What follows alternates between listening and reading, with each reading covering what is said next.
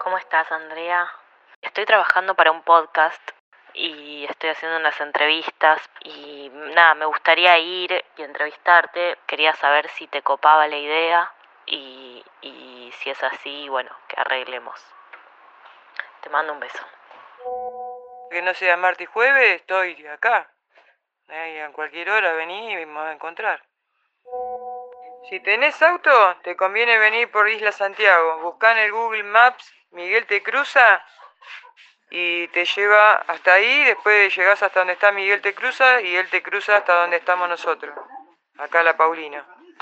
Y si no tenés vehículo, tenés que llegarte hasta el embarcadero de Berizo y llamar por teléfono ahí al lanchero que te pasé el contacto, porque la verdad que no sé los horarios que hacen porque salen a cualquier hora.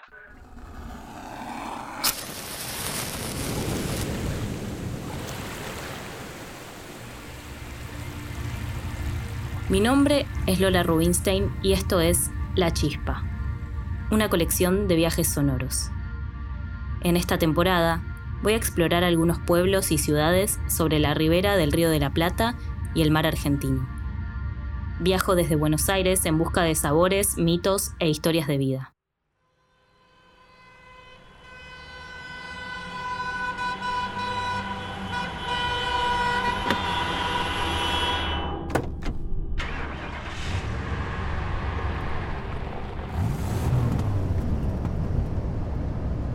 Estoy muy dormida, nunca me despierto a esta hora.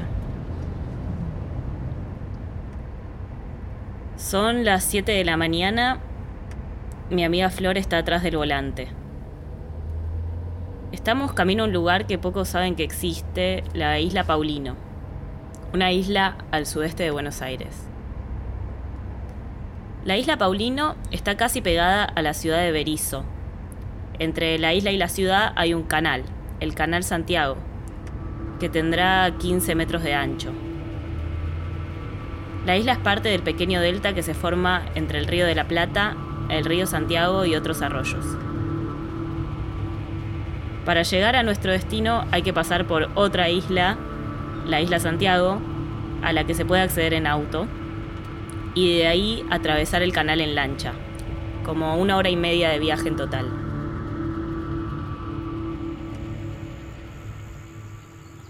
La idea de esta aventura es simple, aprender más sobre el lugar. Lo encontré investigando productores de vino en la provincia de Buenos Aires, que no son muchos, y empecé a preguntar. Me impresionó que nadie sabía sobre su existencia. Así llegué a La Tana, segunda generación de productores de la isla Paulino.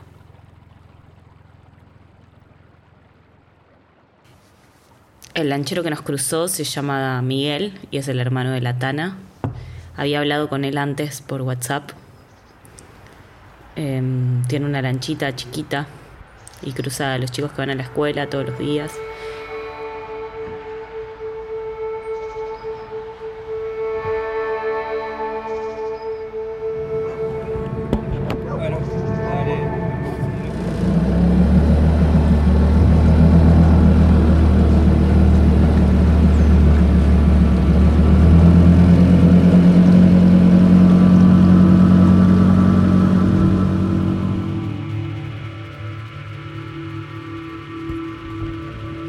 Cruzamos a la, a la isla Paulino con la lancha de Miguel. Estamos caminando por la costa hasta la quinta. Es increíble este lugar, no se puede creer que esté tan cerca de la ciudad. Estoy esperando a la Tana porque llegué temprano y le mandé un mensaje no la quiero despertar porque son las ocho y media. Seguramente ya está despierta igual.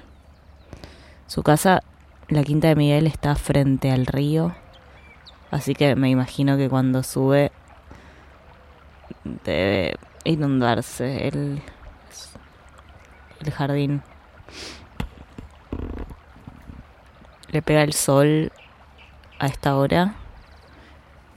Hoy es el equinoccio de primavera es muy tranquilo. Se escuchan los pajaritos, los gallos, los caballos pastando y alguna lancha a lo lejos.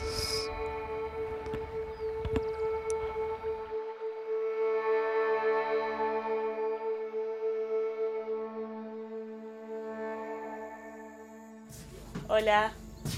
Hola, buen ¿Qué día. tal? Buen día. ¿Dónde la querés hacer? ¿Querés estar acá o ir al fondo? Eh, acá puede ser. Sí, está lindo. Y después, si querés, nos Menos mal que salió el sol. Con suerte dónde está Buenos Imagínate que hay gente de Berizo que no sabe dónde está la isla Paulino. Ah, ¿En serio? sí. Sí, de verdad. Hay mucha gente que viene, la primera que venga no sabía que existía. Y viven de espaldas al río directamente, Claro. como se dice, ¿no? Pero bueno. Esta es- vendría a ser la parte más austral del delta, del delta, de, de todo el delta, ¿no? Digamos. Mm. Eh, y la parte, o sea, la playa, la, la más hermosa de todas las playas de, de toda la costa del río, creo. Y lástima que no está cuidada, hablando de esto del medio ambiente.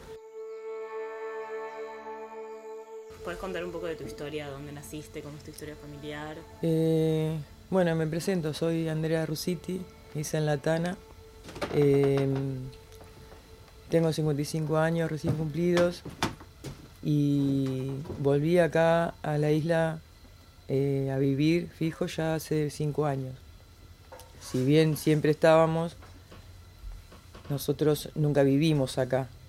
Eh, veníamos eh, los fines de semana, los feriados, vacaciones de invierno, vacaciones de verano, acá a la isla a trabajar, en la quinta. Se enfermó mi papá y ahí me fui a hablar con él y a decir que me quería venir a vivir acá a la isla, más allá del, porque yo sabía que estaba enfermo. eh, yo me quería escapar de, de cosas, de la ciudad, del quilombo, de, de todo. Y bueno, me dijo, no esperaba menos de vos. Y me vine para acá.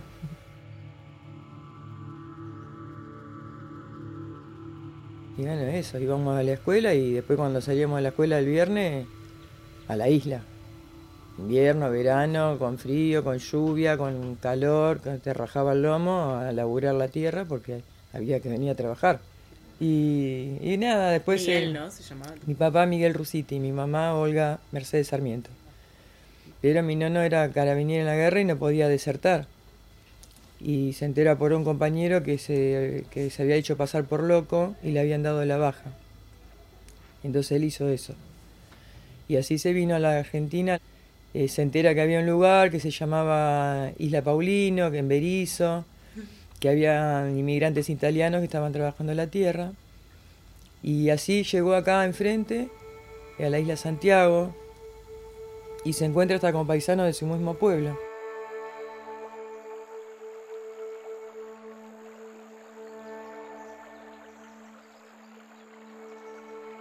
Acá enfrente, ahí donde está ese, ese puente con techito, había un galpón así largo, que eran tres habitaciones, y y ahí llegaron, bajaron de la lancha en el muelle, bajaron ahí y ya empezaron a trabajar a la tierra.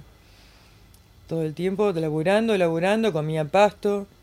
Pues mi nona tenía esa cosa que sabía qué, qué hongo servía, qué, cuál era comestible, los, pastos que, que tenían eh, propiedades y, y, bueno, comían pasto, eh, hongo, no tenían un mango, imagínate era un mundo de gente. En la época de las camas calientes, las sillas calientes y todo caliente, de la cantidad de gente que había laburando y bueno.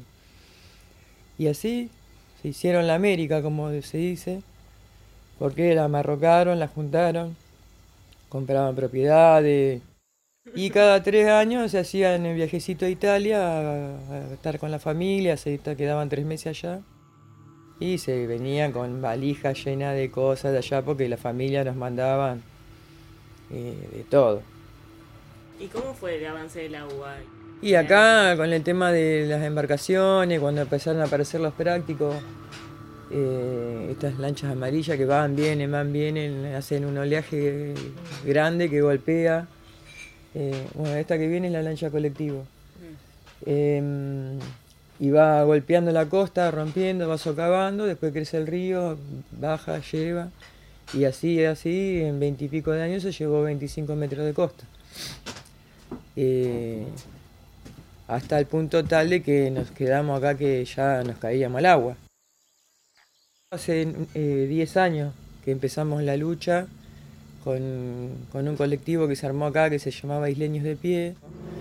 Eh, a pesar de, las luchas, de los reclamos y de todo, igual eh, hicieron, destrozaron parte del humedal, árboles centenarios, flora y fauna de todo lo que es la costa para allá, estrago hicieron.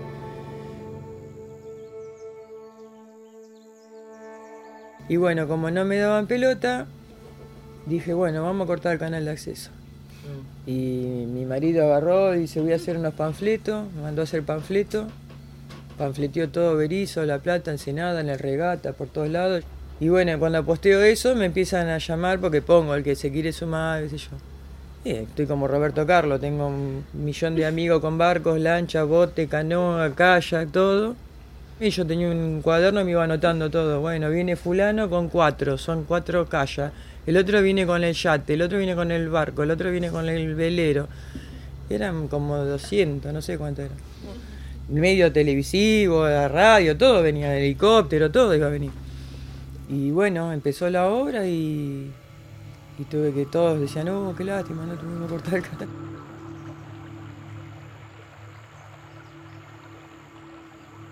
Y el vino lo seguís produciendo también. Sí, hacemos el vino. ¿Cómo se llama? Mercedes Dulce Encanto. Mi mamá era Olga Mercedes. Mm. No, hay, no, no, hacemos grandes cantidades, eh, pero sí, eh, a la gente le, gusta. Y sí, el año pasado hicimos un, vino blanco que era un mistela, por decirlo de alguna forma, era una exquisitez. Porque la uva es dulce, dulce. Así que el vino me sale dulce, no me sale seco.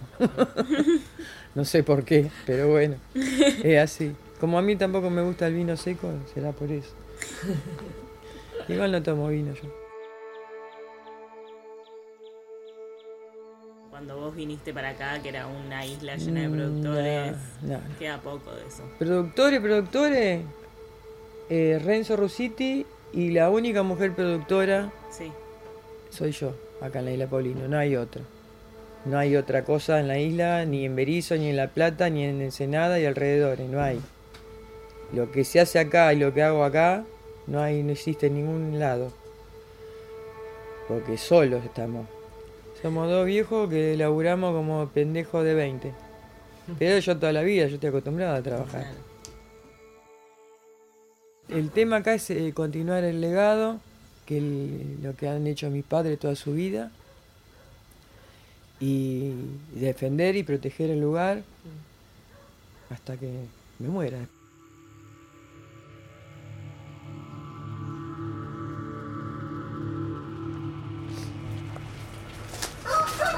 Todo esto acá son las, las, estas son del higo español que maduran a, principios de marzo. Acá arranca el higo en diciembre y hasta fines de marzo tengo higo, que este es el español, el higo negro.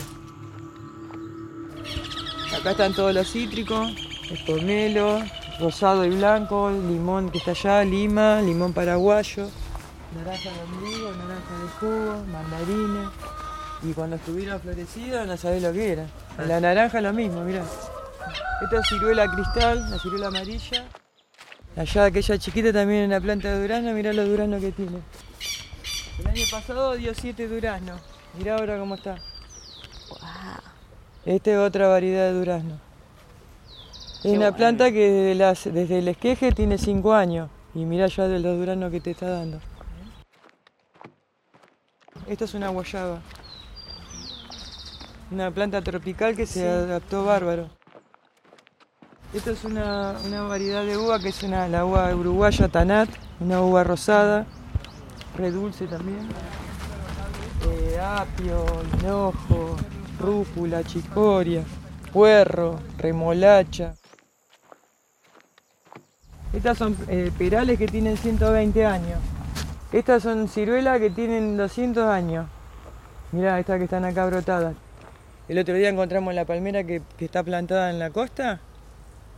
Estaba acá en el monte. Una pinta. Una, una palmera que, que crece en el desierto, en, en, la arena, en la sequía. En medio de la humedal estaba. y es una palmera que no crece, no, no son altas, son bajas, pero buscando la luz se, se, se hizo altísima. Y la sacamos con mi marido y la llevamos, porque se iba a morir acá, ¿viste? Y me la planté ahí en la costa, está preciosa.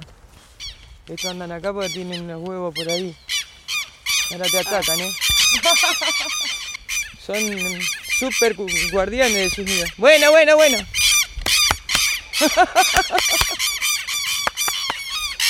está por acá los huevos. Ahí está, mirá, mirá, mirá. Ahí está, mirá.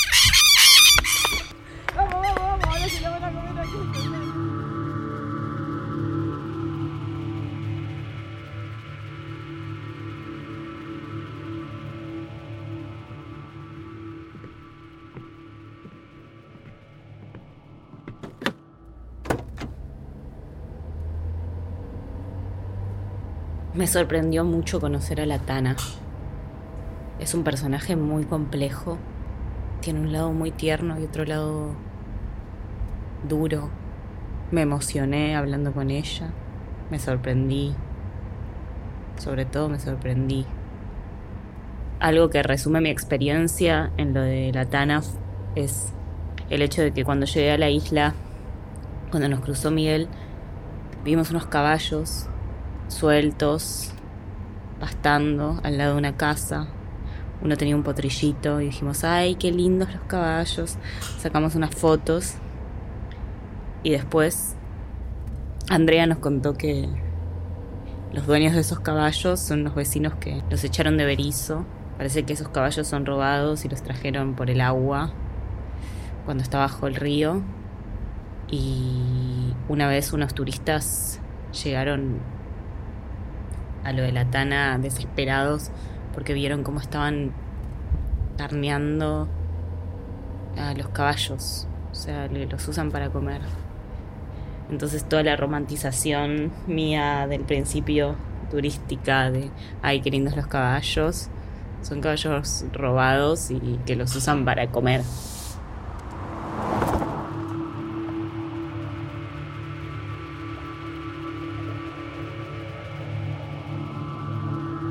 Unos días antes de venir a la isla, hablé con Daniela Mondelo.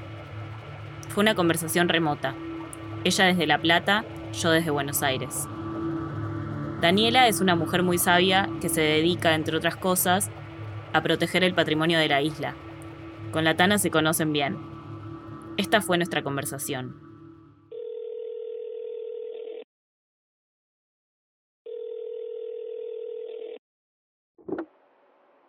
Escuchas bien? Sí. Sí, te escucho perfecto. Bárbaro. ¿Cómo estás? Según los isleños, hay que ser como el junco. Se dobla pero no se quiebra. Así que vamos a seguir esa guía natural y espiritual que me impusieron. Mi nombre es eh, Daniela Mondelo, soy museóloga, tengo una maestría en patrimonio cultural inmaterial, buscando herramientas para poder salvaguardar todo ese tesoro patrimonial que tiene la costa ribereña de la ciudad de Berizo, donde está incluida también la ciudad de Ensenada, ya que es un delta, y ya que el río de la Plata eh, baña ambas ciudades, ¿no?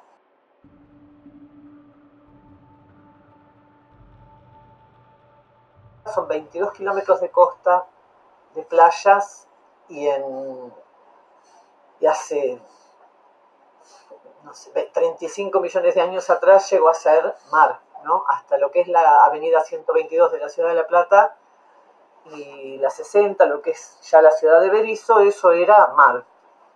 Wow, no sabía eso. Increíble. O sea, se avanzó sobre el mar y sobre el río. Sí, exacto. Lo que tiene la ciudad de Berizo es también la interculturalidad.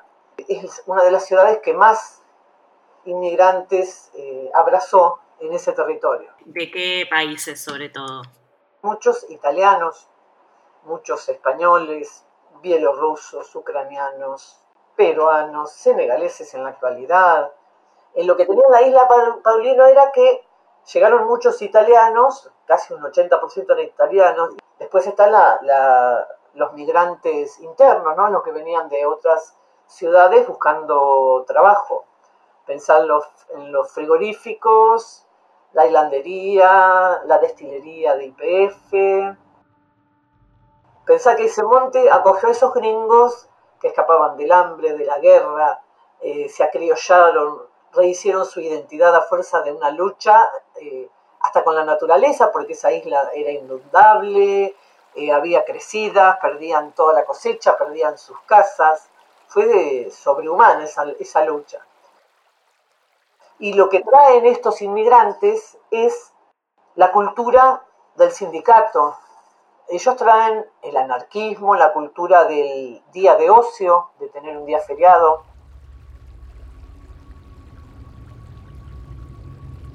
Esto tiene mucho que ver con la isla Paulino. La clase obrera, la lucha, el monte ribereño cobijaba todas esas necesidades que el obrero y el extranjero tenían. Y así nace la ley de sillas en el año 1908 y consistía en trabajar sentados. Esas 12 horas a 16 horas que trabajaban en los frigoríficos, trabajar sentados. Y esa, la isla fue la amiga inquebrantable. Guardaba los secretos de cada uno de esos habitantes y de muchos habitantes ilustres. Porque vos, yo te puedo mencionar Onassis. Onassis estaba en la isla estuvo en la isla. El, manual romántico te dice que Onassis hizo sus primeros negocios, él vivía en la Nueva York, en la calle Nueva York. Y las, los, las, lanchas salían directamente de la calle Nueva York a la isla Paulino, contrabandeaban. ¿Y qué contrabandeaban? Un día amanecía la costa de la isla Paulina llena de, de latas de bombones suizos. Como tenían que huir, los tiraban y después amanecían todas flotando en el río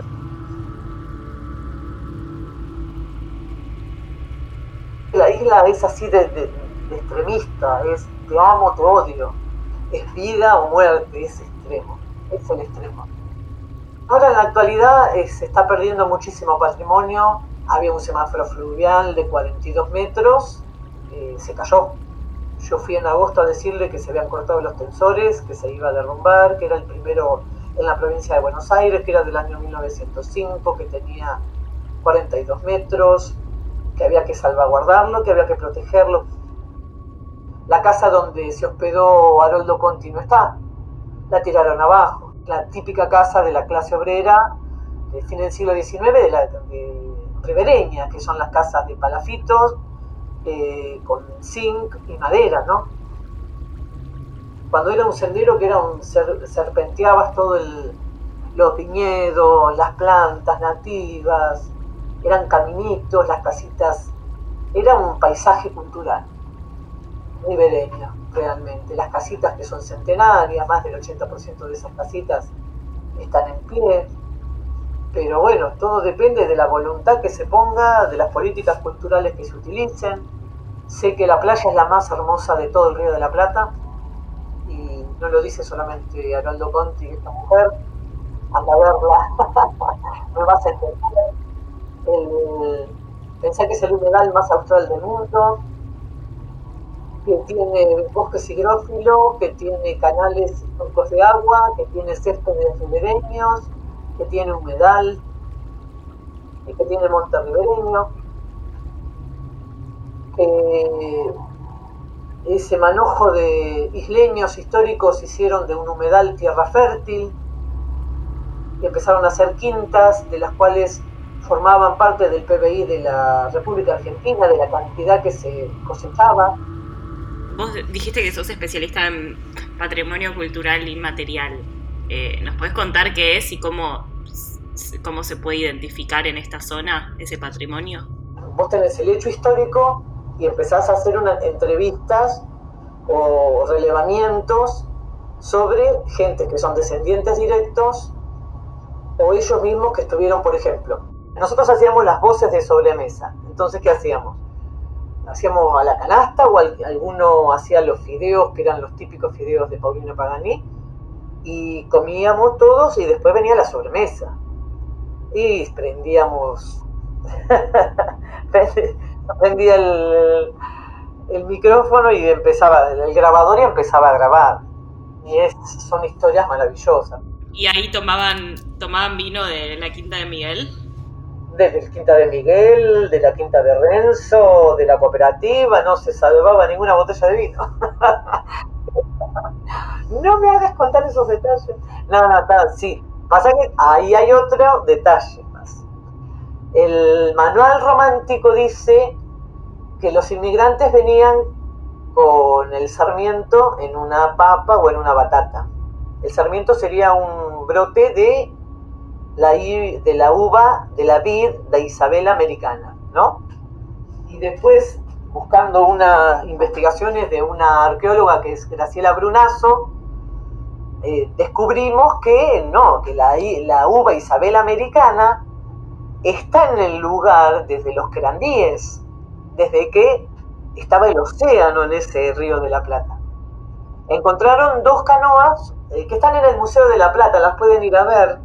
Son dos eh, canoas muy largas, creo que entre 6 o 7 metros aproximadamente. Y ahí encontraron como una bolsita que era el estómago de un animal y tenían semillas de Isabel Americana. Así que ahí se cae esa historia romántica de que vinieron los inmigrantes con la uva Isabel americana y la trajeron de Italia. No, ya estaba, ya la usaban los querandíes, ya la utilizaban los guaraníes también. Te tiré abajo la historia del vino de la costa. Lo bueno es no ponerle un precio a lo que tiene un valor. Cada vez que le pones un precio a algo que tiene un valor patrimonial, ese patrimonio lo perdés.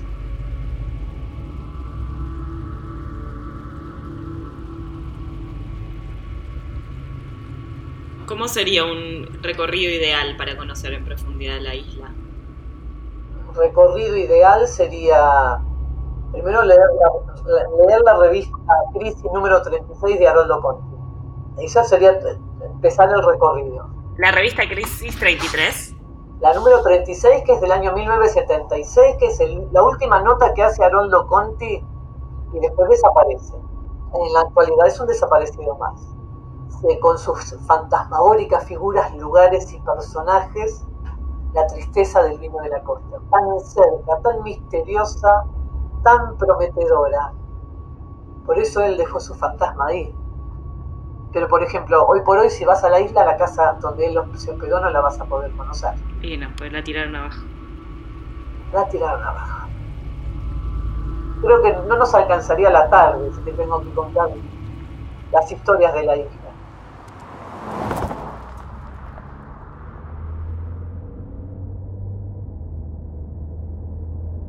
Volvemos hacia Buenos Aires. En silencio disfrutamos de un típico atardecer en la autopista, envueltas en un cansancio eufórico.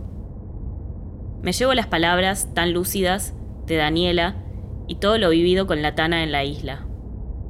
Imágenes, presencias que no se pueden soltar.